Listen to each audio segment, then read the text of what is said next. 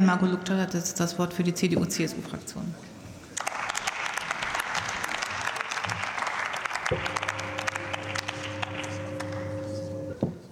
Frau Präsidentin, meine sehr verehrten Damen und Herren!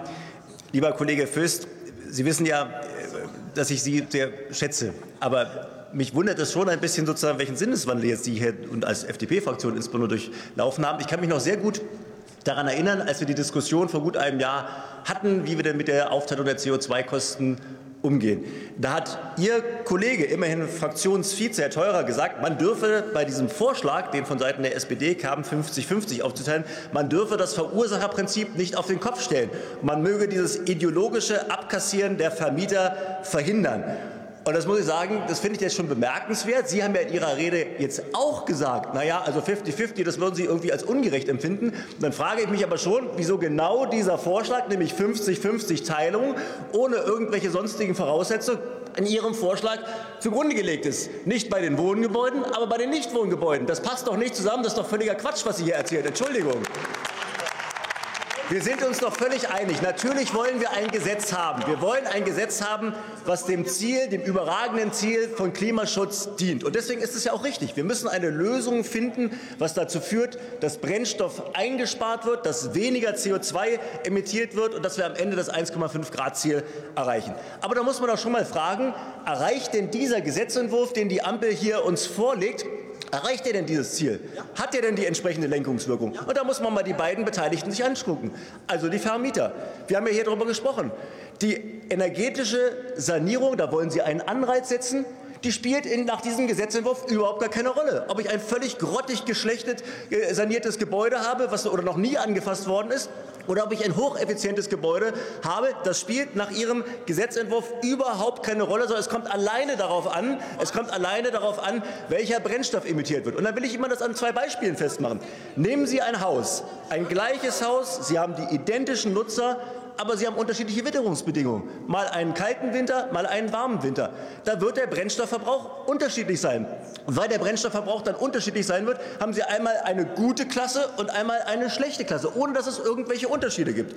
Oder nehmen Sie zwei identische Häuser, wo Sie die gleichen Witterungsbedingungen haben, aber unterschiedliche Nutzer. Einmal mit Familien mit vielen Kindern, einmal Senioren, wo wir alle miteinander wissen, die haben und die brauchen auch mehr Wärme in der Wohnung.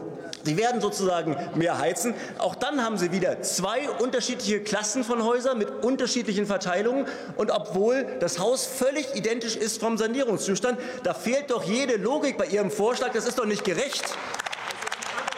Und das Gleiche, das Gleiche gilt auch für die Mieterseite. Na, wir sind uns doch alle einig, das Verbrauchsverhalten von Mieterinnen und Mietern spielt eine ganz entscheidende Rolle an dieser Stelle. Aber jetzt gucken Sie sich doch mal an.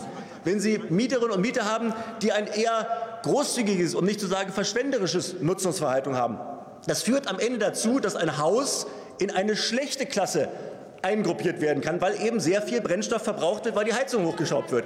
Das führt dann aber dazu, wegen der schlechten Klasse, dass am Ende die Kosten für die Mieterinnen und Mieter reduziert werden, weil dann sozusagen die Aufteilung zulasten des Vermieters ist.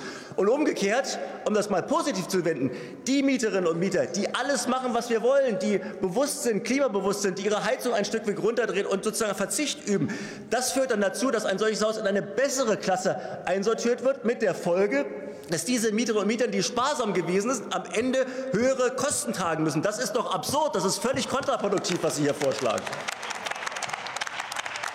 Und nicht zuletzt, ich habe es ja gerade schon angehört, was sind denn am Ende die Auswirkungen von diesem Gesetz? Diejenigen, die Senioren, die älteren Menschen in unserem Land, die Familien mit kleinen Kindern, die gezwungen sind, ihre Heizung ein Stück weit höher zu drehen, weil eben kleinere Kinder es wärmer haben müssen, weil Senioren es wärmer haben müssen. Die werden doch auf dem Wohnungsmarkt zukünftig noch viel mehr Probleme haben, eine Wohnung zu finden, weil alle Vermieter natürlich sagen, na, wenn die bei mir einziehen, die verbrauchen viel Energie, viel CO2-Kosten, ich muss die am Ende tragen, dann nehme ich doch lieber den berufstätigen Single, der im Fitnessstudio duscht, der ist nie zu Hause, der verbraucht keine Kosten. Das ist sozialpolitisch völlig verfehlt, was Sie uns hier vorschlagen an der Stelle. Und wenn man wenn man, darüber kann man ja auch diskutieren, ob so eine CO2-Kostenumlage angesichts der ohnehin schon galoppierenden Preise äh, bei überhaupt noch notwendig ist, um Lenkungswirkungen zu entfalten, um Menschen zu sparsamem äh, Verhalten anzuregen. Wenn, das, wenn man sagt, man will das trotzdem, dann muss es aber doch ein einfaches, ein bürokratiearmes Modell sein, was mit einer echten Lenkungswirkung versehen ist, was genau an dem energetischen Zustand festmacht. Da müssen wir, wenn wir das wollen, hin. Wir brauchen eine verlässliche und auskömmliche Förderung, dass das angereizt wird, für Vermieter und Vermieter zu investieren in, in den Gebäudebestand. So, da können wir dann drüber reden, da können wir auch möglicherweise im parlamentarischen Verfahren drüber reden. Allerdings will ich dann schon sagen, Ihr Gesetz ist vom Ansatz her so falsch konstruiert. Das ist wie beim Hemd.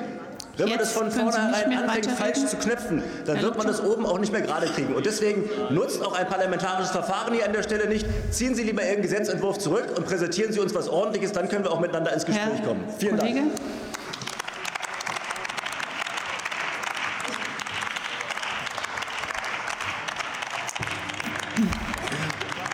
Kollegin Lisa Badum hat das Wort